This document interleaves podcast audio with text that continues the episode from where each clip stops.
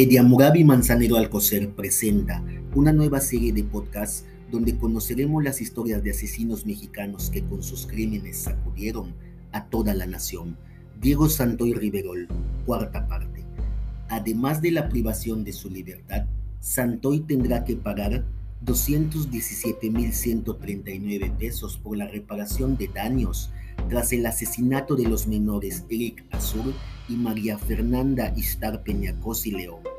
También deberá cumplir con el pago de 23.400 pesos a Teresa Guadalupe Cos y León Navarro por tratamiento psicológico, 10.400 a Erika Peñacos por tratamiento psicológico, así como 23.400 a Catalina Bautista Juárez por tratamiento psicológico.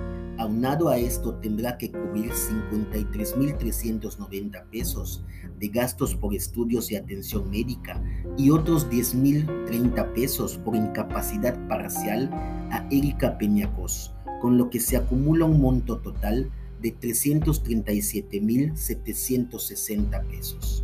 Los datos de esta investigación fueron consultados en Internet.